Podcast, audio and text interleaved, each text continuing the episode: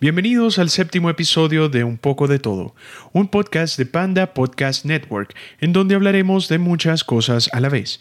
Mi nombre es Andrés, así que sigan adelante. Este podcast sale todos los domingos y lo pueden encontrar en las siguientes plataformas: Spotify, Anchor, Apple Podcast, YouTube, Google Podcast, iHeartRadio, Radio Public, Pocket Cast, Stitcher y Breaker. Suscríbanse en YouTube y presionen la campana de notificaciones para que tengan la primicia cada vez que suba un episodio, así como su review de 5 estrellas en Apple Podcast. También dejen sus mensajes de voz en Anchor con sus recomendaciones para futuros episodios. Bueno, primero lo primero. Me disculpo porque la semana pasada no tuve episodio. Tuve un pequeño podcaster blog y no pude sacar el episodio, así que esta semana se los voy a compensar con un poco más de contenido. Luego también estoy grabando el viernes a las horas de la noche y hoy, hoy es un día muy triste para la familia del rock. Uno de los bateristas, por no decir el baterista que impulsó muchas carreras, muchos aficionados y también eh, mucho air drumming. Nos enteramos el día de hoy que falleció. Eh, se trata obviamente de Neil Peart, la tercera pata de esta super banda Rush y murió por un cáncer en el cerebro. Es eh, una noticia bastante triste. Nosotros como fanáticos no sabíamos nada y también es tanto lo que no sabíamos que él falleció el día 7 de enero y nos vemos enterando el día 10. También pues se entiende que es eh, por respeto a la familia y también a su familia de la banda. Realmente es, es una noticia muy triste porque era un genio, un visionario, una persona que siempre siempre, siempre trataba de innovar y cada vez que Rush sacaba un álbum en vivo era súper interesante ver la parte de los solos de batería de Neil y después buscar cuál fue su inspiración y se le va a extrañar, se le va a extrañar muchísimo porque era un personaje muy importante y su legado quedará. Su legado quedará en toda su música, en todos los eh, músicos que inspiró y también todos los fanáticos que nos deleitó con su música. Así que, maestro, espero que estés en un mejor lugar. Bien, saliendo ya de esto, el día de hoy voy a comenzar a comentarles algo muy interesante, me dio mucha risa, así que se los quiero compartir.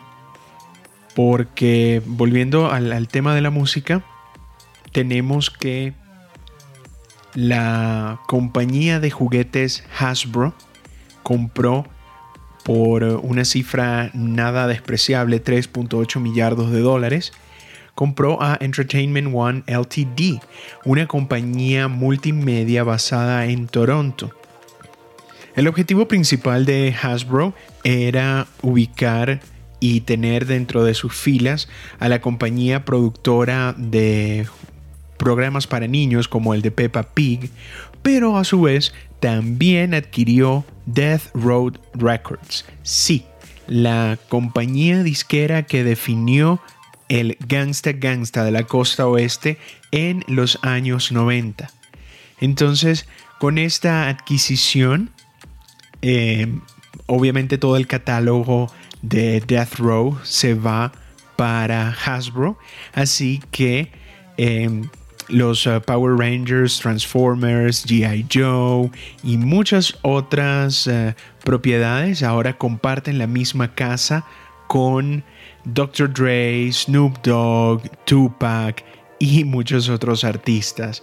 Obviamente es uh, parte interesante de todas estas adquisiciones que a veces uno no está tan pendiente, pero de repente una de estas cosas le causa bastante curiosidad porque obviamente en eh, Death Row estaba la parte más eh, gangster de este rap y obviamente el, dueño de Death Road, el gran Shook Knight, que ahorita está preso, pues eh, fue el que impulsó esta pequeña compañía que la catapultó hasta los eh, éxitos más grandes. Y por supuesto la controversia siempre de Shook Knight que también tiene esta gran historia con Vanilla Ice que en un momento Shook Knight pensó que parte de la canción de Ice Ice Baby era también basada en uno de los eh, samples de alguien de Death Row Records, sin obviamente mencionar el gran sample que se robó, que es el de Under Pressure de Queen. Entonces, lo que hizo Shook Knight fue algo sacado directamente del padrino. Fue y ubicó a Vanilla Ice, le dijo amablemente que necesitaba parte de esas regalías y Vanilla Ice no le hizo caso. Vanilla Ice iba a un centro comercial y ahí estaba Shook Knight. Vanilla Ice iba a un restaurante y ahí estaba Shook Knight. Hasta que en un momento Shook Knight se cansó, lo encontró en una habitación de hotel y dicen las malas lenguas que agarró a Vanilla Ice y lo llevó hasta el balcón de la habitación de hotel y amablemente lo puso por encima del riel y dijo que bueno o que firmaba en parte de las regalías a Death Row o que Vanilla Ice eh, pues se iba a quedar en el suelo. Como pueden ver, Vanilla Ice firmó muy amablemente esa parte de sus regalías y Death Row pudo tener otro pedazo del pastel de lo que fue Ice Ice Baby. Seguiremos con el próximo tema luego de esta pausa. Ah, el Internet esta maravilla tecnológica que únicamente tenemos 20 años conociéndola, 25 diría yo, para los más avanzados, y en un principio era, una, era un pueblo sin ley, hasta que los grandes eh, pensadores de Fortune comenzaron con las reglas del Internet. Yo voy a traerles las reglas del Internet el día de hoy. Las reglas del Internet es un conjunto de enunciados que en parte humor, parte seria están rodando y yo obviamente no voy a comentarles todas las reglas porque son muchísimas, pero me gustaron algunas y se las voy a mostrar el día de hoy. Por ejemplo, regla número uno y número dos, nosotros no hablamos de estas reglas. Obviamente basadas en Tyler Durden, este personaje mítico del Club de la Pelea, este libro hecho por Chuck Palahniuk, que luego fue eh, llevado a la pantalla grande por Brad Pitt, el personaje principal. No voy a dar spoilers si no hablamos del Club de la Pelea. Reglas 3, 4 y 5. Regla número 3. Nosotros somos anónimos. Regla número 4. Anónimos es legión. Regla número 5. Anónimos nunca perdona. Obviamente, esto está basado en los anuncios públicos de este grupo de hackers llamado Anonymous y estos uh, son sus uh, lemas de guerra para proteger a los desvalidos en el Internet.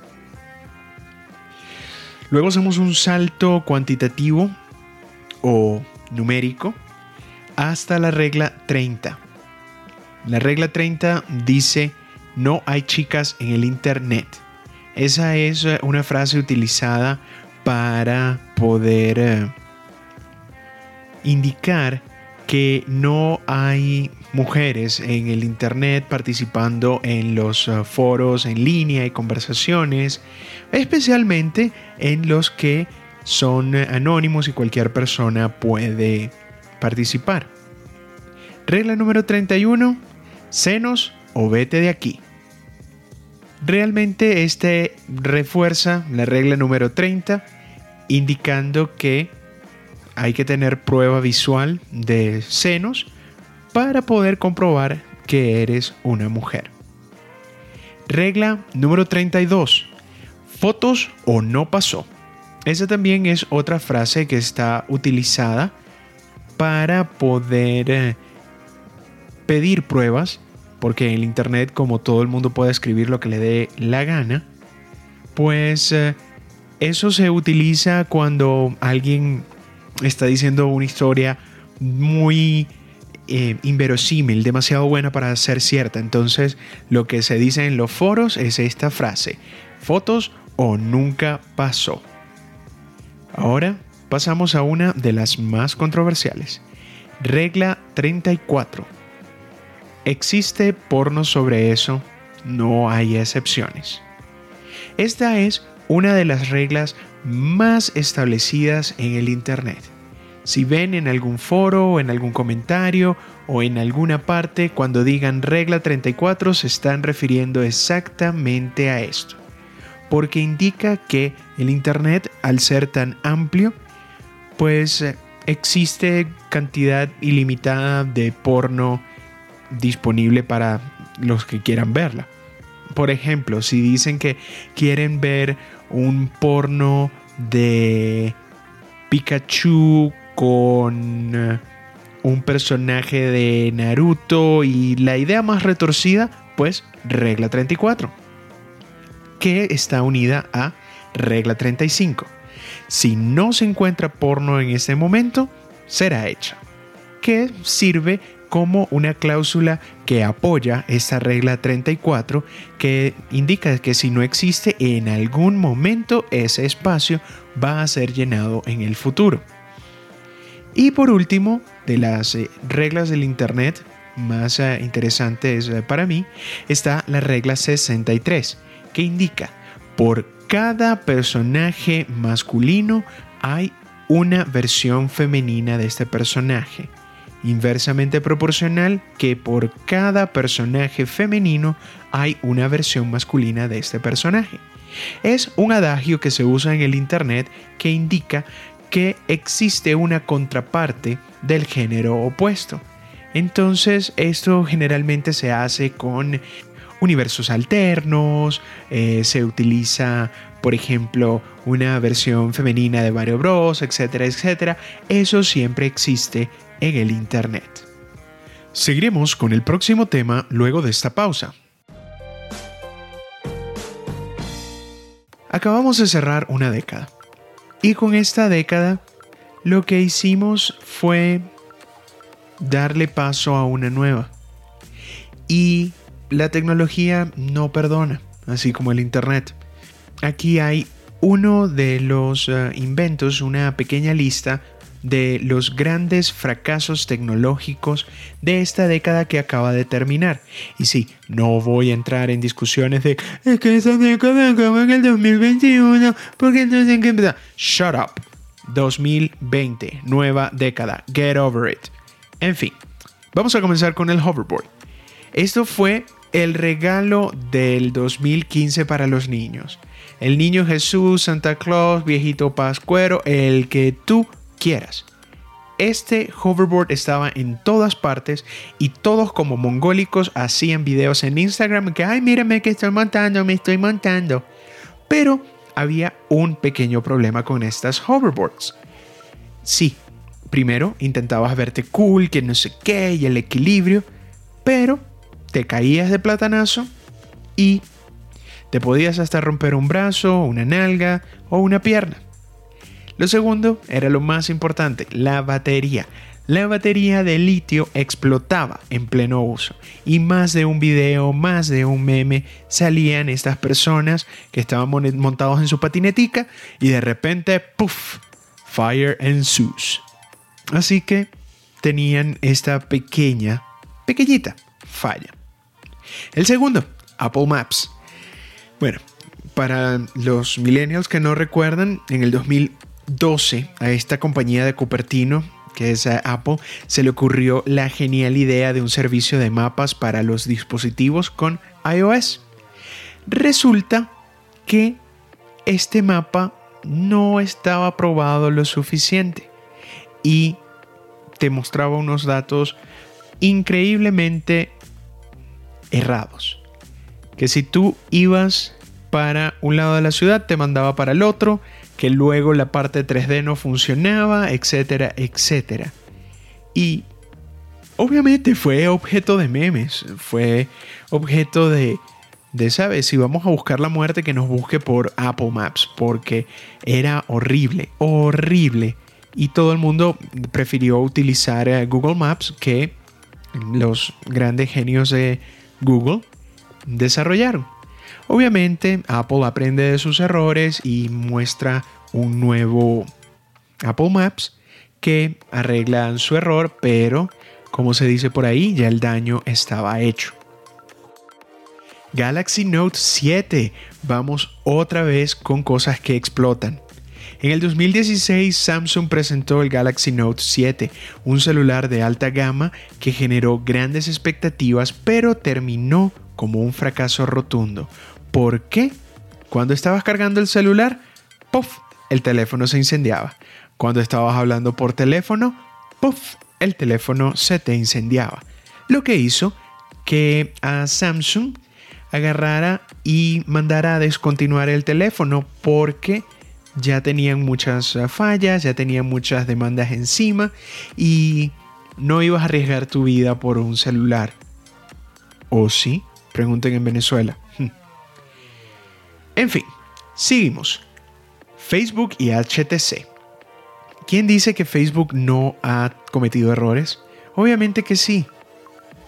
Uno de los más grandes, en el 2013, Facebook lo que hizo fue producir su propio sistema operativo con ATT y HTC, algo que ya le incomodó un poco a los usuarios de esta red social porque esta interfaz de Facebook estaba presente todo el tiempo y era muy invasiva.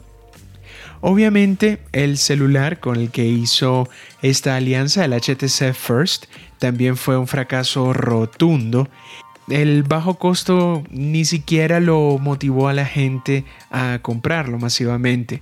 Inclusive ahora HTC está entre los últimos eh, lugares entre teléfonos porque saben, la perfecta unión entre calidad y precio, Xiaomi.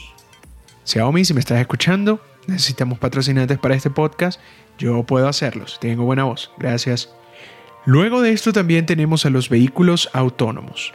Ya a la gente se le ocurrió la genial idea de tener un carro que maneje por ti porque realmente nos fastidia manejar y eso de estar cruzando y no sé qué. Ahora vamos a hacer un carro que maneje por nosotros. Pero hasta ahora todavía no ha tenido éxito. No se han logrado los resultados esperados porque todavía no tenemos la tecnología y ya han habido varios accidentes por eso. Y por último, la televisión 3D. Es eh, una tecnología la cual nunca despegó porque como toda nueva tecnología era de alto costo y no tenía muy buena calidad porque comenzaron a salir con cosas que tú necesitabas comprarte el televisor y también los lentes y era la, cuestión de poder convencer a todas las compañías de películas a que sacaran sus películas en 3D y luego a las series para que realmente valiese la pena. El gran problema para mí del televisor 3D es sencillo. Tienes que utilizar lentes. Para las personas como yo que utilizamos lentes, eso ya de por sí es incómodo. Yo no tengo tanto problema en la visión, tocamos madera, pero para personas que tienen más problemas en la visión, esto es súper incómodo porque cómo ponerte un, un, lente encima de un lente y después también está la cuestión de que obviamente eso es como si tú llevas las llaves de tu casa, siempre se pierden. Entonces tienes, no sé, con el televisor te vienen cuatro pares de lentes y se te pierde uno y tienes cuatro personas en la casa, pues alguien se queda sin ver 3D. O también, eh, si por ejemplo el televisor te venía con solo uno o dos y necesitabas a más personas, tenías que comprar más lentes y eso, al final la gente no le gusta. Mientras más simple, más sencillo todo, eso va a vender más. Por eso es que la gente prefiere ahora el streaming que, por ejemplo, alquilar películas o comprar en el videocolor Yamin o blockbuster endógeno, que es comprar tu película quemada. Así que es sencillo, es práctico. Así que ese televisor 3D no funcionó. Seguiremos con el próximo tema luego de esta pausa.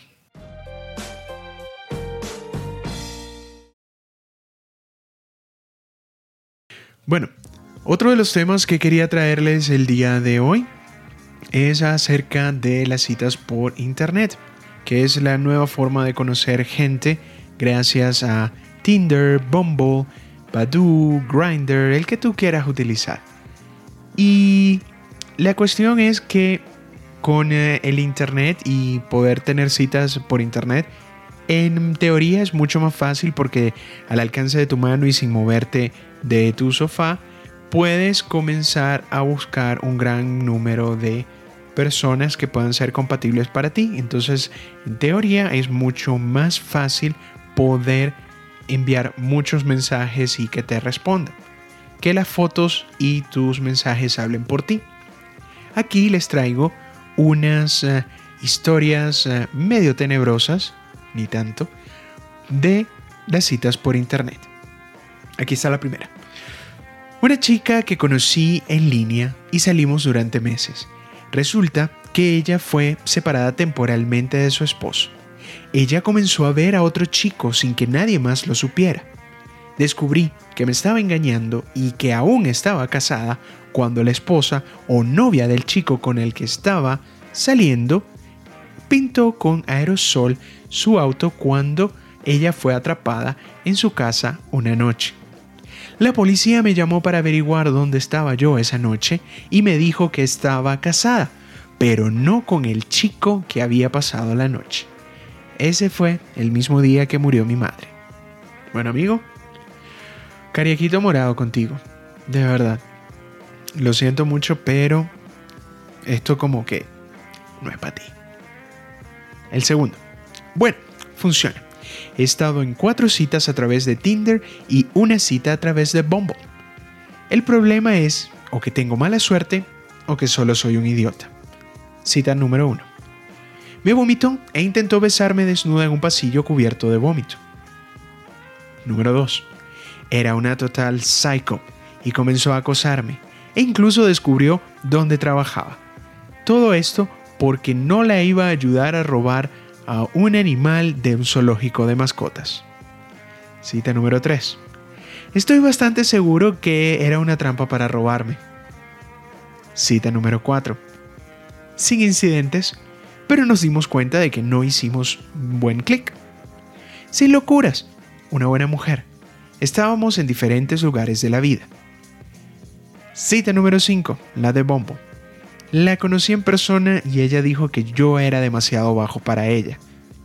Yo mido 2 metros y ella 1 metro 50. El último ejemplo, vamos a ver si este tiene más suerte. Era escéptico al respecto pero comencé a utilizar la aplicación agresivamente, tanto a la derecha como a la izquierda, durante dos semanas con la esperanza de que algo funcionara. Luego de tres semanas tuve una cita para el sábado y una para el domingo. La del sábado se cayó en la mañana, alegando que tenía demasiada resaca para ir a la cita. Tengan en cuenta que esto fue 10 horas antes de la hora acordada, así que no me impresionó. Aunque estaba bien con eso, le dije que podíamos programar nuevamente la cita para más adelante en la semana. La segunda chica me envió un mensaje esa misma tarde preguntándome si quería verme esa noche. Le dije que sí, por supuesto, porque dije, oye, esto es bastante bueno. Así que acordamos encontrarnos en un restaurante de su elección. Y llegó cinco minutos antes. Yo llegué allí y me di cuenta que había un evento privado que estaba cerrado al público. Ahora, eso me puso a pensar, pensé que era una trampa. voy a tener que pensar si voy a tener que fingir que conozco a alguien en el evento corporativo privado. Sin embargo, no era esto. Simplemente ella no sabía sobre el evento privado, entonces nos fuimos a otro lado. Ya nos hemos estado viendo por más de un mes y esto está yendo genial.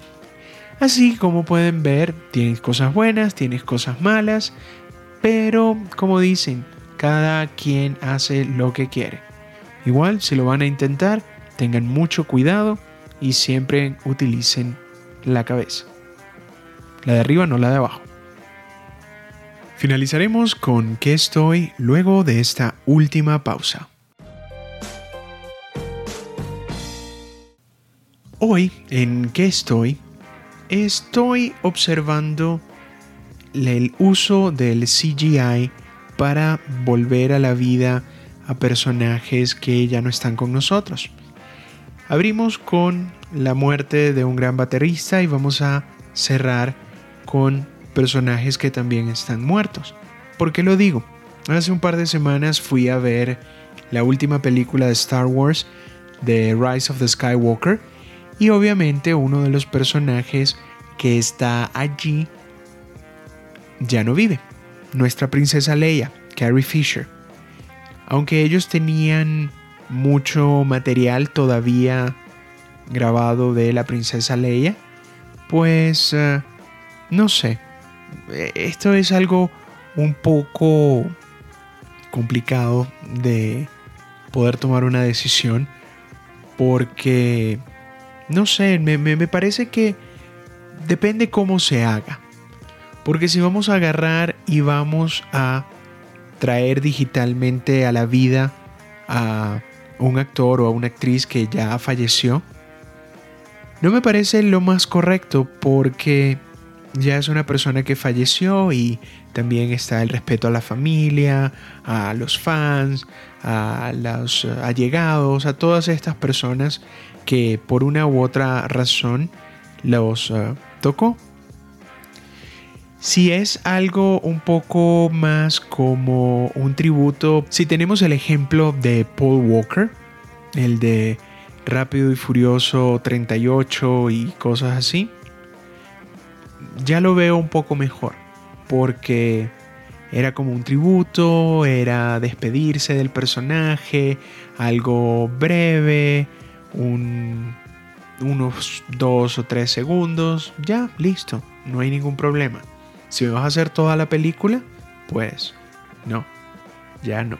Y con eso también eh, en la música pasa, porque hace un par de años vimos el holograma de Tupac Shakur en Coachella en el 2012.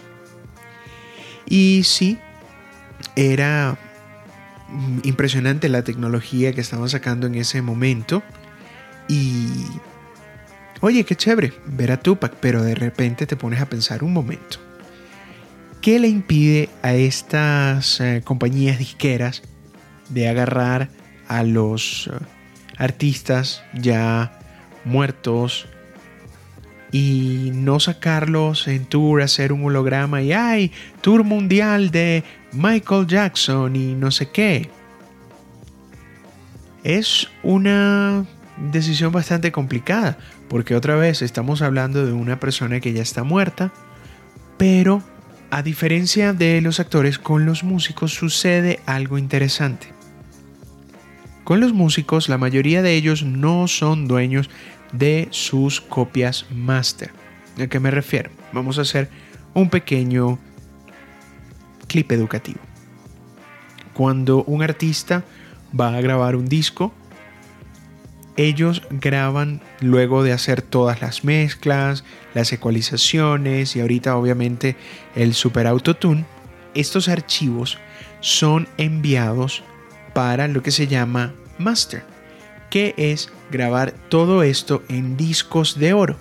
Discos de oro que se van a la compañía que prepara los discos o, una de estas copias van a la que preparan los discos y allí es que se hacen una y otra y otra y otra vez las ah, copias que en su momento eran los discos de acetato, eh, luego fueron los CDs y ahora es música online. De igual forma tiene que haber un master. Entonces, cuando un artista firma un contrato con una compañía de discos, parte de ese trato inicial es que la compañía de discos son los dueños de estos masters. Es decir, que el músico no es dueño de su música. Simplemente la vende a la compañía de discos y a ellos le dan un porcentaje. Hay casos muy muy pocos de los que me puedo acordar en este momento de artistas que ya son dueños de sus propios masters. Y el ser dueño de tu master indica que tú puedes hacer con tu música lo que tú quieras. Porque por ejemplo si tienes a un artista X vamos a decir no sé Shakira y la compañía de discos quiere hacer un comercial de champú con una canción de Shakira, Shakira no tiene tanto poder de decisión y probablemente va a salir ese comercial con Shakira o con la música de Shakira. Pero si ya tú eres dueño de tus masters, tú tienes el derecho de poder decidir dónde va a ser utilizada tu música con fines comerciales. Bandas que son dueñas de sus masters, Metallica es una de ellas. Hace un par de años también Taylor Swift tuvo un problema porque ella ya tenía tanto poder o tanto dinero o una combinación de ambas y ella quería recuperar nuevamente todos sus masters.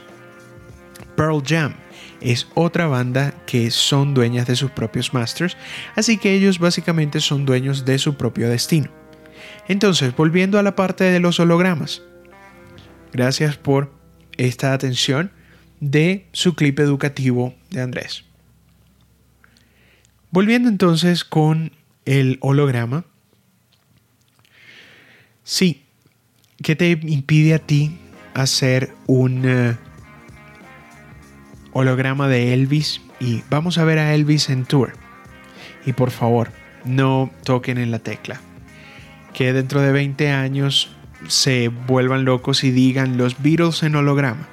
Eso Ah, no, no quiero ser tan visionario. Espero que esto nunca pase, que no lo permitan porque de verdad ya sería el colmo. Entonces sí, tenías estos eh, ejemplos de artistas ya muertos con su holograma y tienes la contraparte. Por ejemplo, tienes a una banda como Gorilas. Gorilas es una banda increíble que es la creación del cantante de Blur. Y es una banda que no existe porque es él con algunos músicos y cuando ellos van en tour lo que ellos sacan son sus dibujos animados y sus hologramas para poder tocar o ver que estos personajes tocan las canciones. Entonces esta parte yo digo que está bien porque es algo que se le imaginó a una persona, sacó su banda paralela o su banda de mentiritas. Y bien, perfecto. Y también otro ejemplo es de una banda que realmente no conozco una de las dos, eh, que es eh, MIA, que fue medio famosita al inicio de esta década con Airplanes o Paper Planes, Paper Planes fue la canción que ellas pegaron y tenían un concierto con otra artista. Entonces unas eh, estaban en Nueva York y las otras personas estaban en Los Ángeles. Entonces para lanzar el Audi A3 lo que hicieron fue dos conciertos en dos partes diferentes de Estados Unidos y un holograma apareció en Los Ángeles y en la otra tarima apareció el holograma de la persona que estaba en Los Ángeles. Entonces, oye, es algo cool, es algo innovador, pero son con artistas que tienen ese poder de decisión de decir de, por favor, háganme un holograma. Entonces, sí, es, es un debate que está bastante interesante. tan interesante que me gustaría ver en sus comentarios qué piensan al respecto. Este es todo el tiempo que tenemos por el día de hoy, así que los invito a suscribirse al podcast en su plataforma preferida para que tengan la notificación apenas el episodio suba a la web. Esto fue un poco de todo y hasta la próxima.